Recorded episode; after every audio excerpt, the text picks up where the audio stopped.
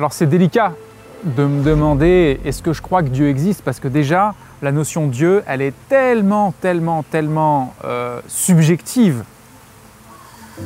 Voire mettre en, en réaction certaines personnes que c'est délicat de surfer là-dessus puisque c'est plutôt tout ce que je ne fais pas.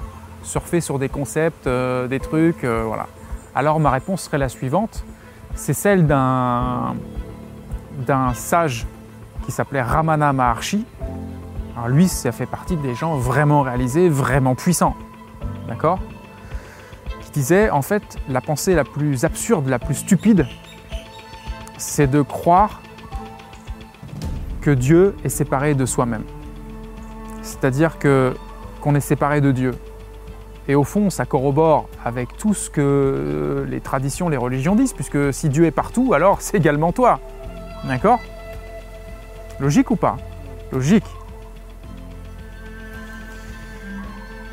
Et donc, plus que de demander si Dieu existe ou si Dieu n'existe pas, c'est quelles sont les croyances qui nous empêcheraient de toucher ça?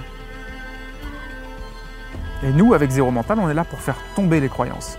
Quand on fait tomber les croyances et qu'on oublie même Dieu, bah on rentre dans le fond de notre cœur.